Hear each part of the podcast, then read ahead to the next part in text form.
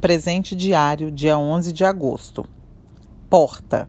Leitura bíblica Gênesis 6, do 9 ao 22. E João 10, 9, que diz: Jesus disse: Eu sou a porta.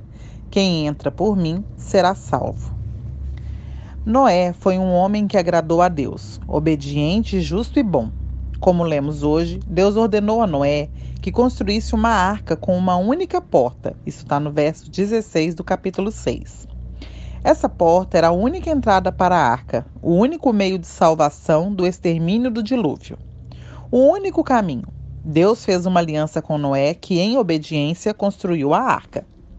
Tal como a arca nos tempos de Noé tinha uma única porta, assim Jesus é para nós a única porta, o único meio de obter a vida eterna.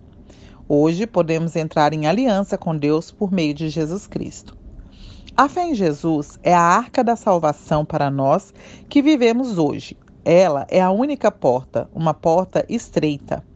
A porta estreita é o caminho mais difícil, mas é a que leva de volta a Deus, onde estamos salvos da morte eterna. A porta larga, o caminho mais fácil, leva à ruína longe de Deus e, portanto, não é a porta a Jesus a que Jesus se refere. Há muitos caminhos que parecem certos aos olhos humanos, mas não são. Jesus é o caminho, o único caminho. Jesus disse: Eu sou o caminho, a verdade e a vida.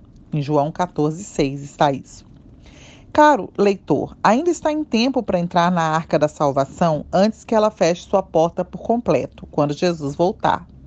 Ele está convidando a entrar, como cita o versículo em destaque. Fale com Deus e abra o seu coração. Ele sempre está pronto para nos ouvir.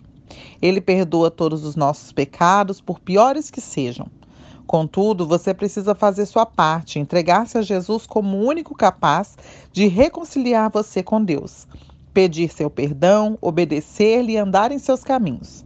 Se você ainda não tomou essa decisão, que tal tomá-la hoje?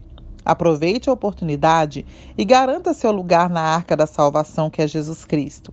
Entre pela única porta e deixe que ele tome conta de você. Amém. Jesus é a arca da salvação para todos nós.